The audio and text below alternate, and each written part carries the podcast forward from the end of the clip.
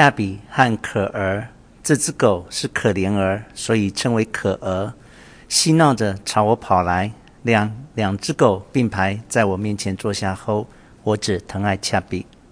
恰比雪白的皮毛发亮，很美丽，而可儿脏兮兮。当我爱抚恰比时，我知道可儿总是在旁边一脸委屈，也知道可儿身有残疾。可儿很可悲，所以我讨厌它。它太可怜，所以我故意欺负它。可看似流浪狗，说不定哪天会遭到土狗人的毒手。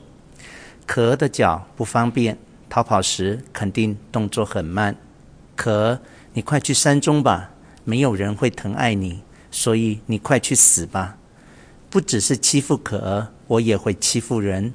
我会故意刁难别人。刺激别人，真是讨人厌的孩子。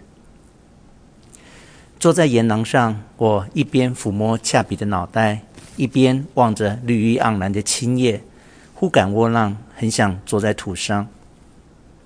我好想哭。如果用力屏息，让两眼充血，我想或许会掉几滴眼泪。于是试了一下，但是没用。也许我已变成一个没血没泪的女人。我放弃那个尝试，开始清扫房间。一边打扫，忽然唱起《唐人阿吉》，不禁四下张望了一下。平日应该是热衷于莫扎特和巴哈的自己，竟在无意识中唱起《唐人阿吉》，真有意思。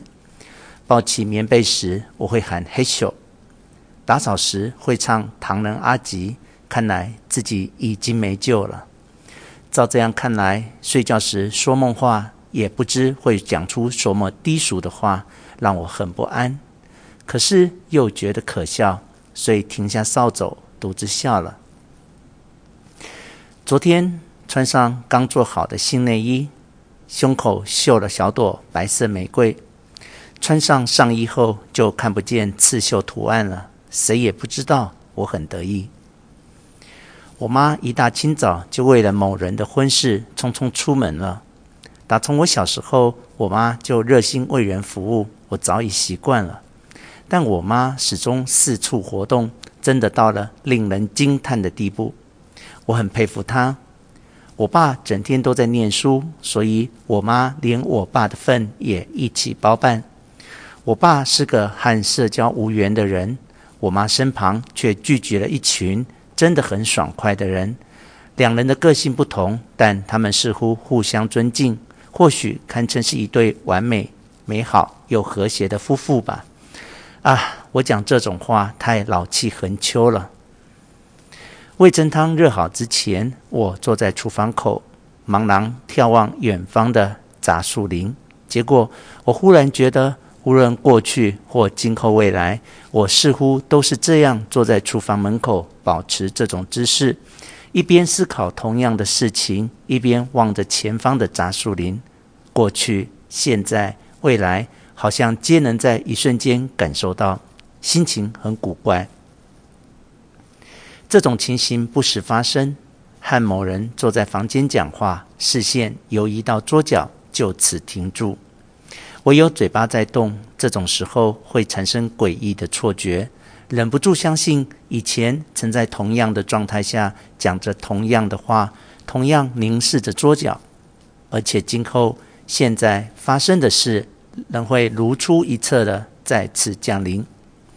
无论走在多么遥远的乡间小路，肯定会想：这条路以前曾经走过。即使边走边摘路旁的豆叶，也会想起。在这条路的这个地点，曾经摘过这种叶子，且我相信，今后想必还会一次又一次走过这条路，在这个地点摘豆叶。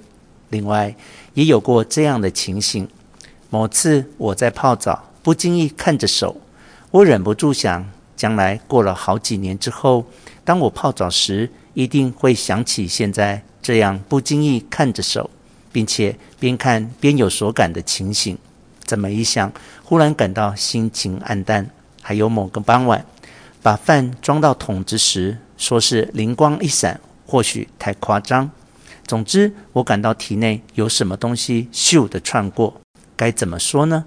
很想说那是哲学的尾巴，但被那玩意一搞，我的脑袋和心都变得完全透明，好像对活着这件事忽然安稳下来了。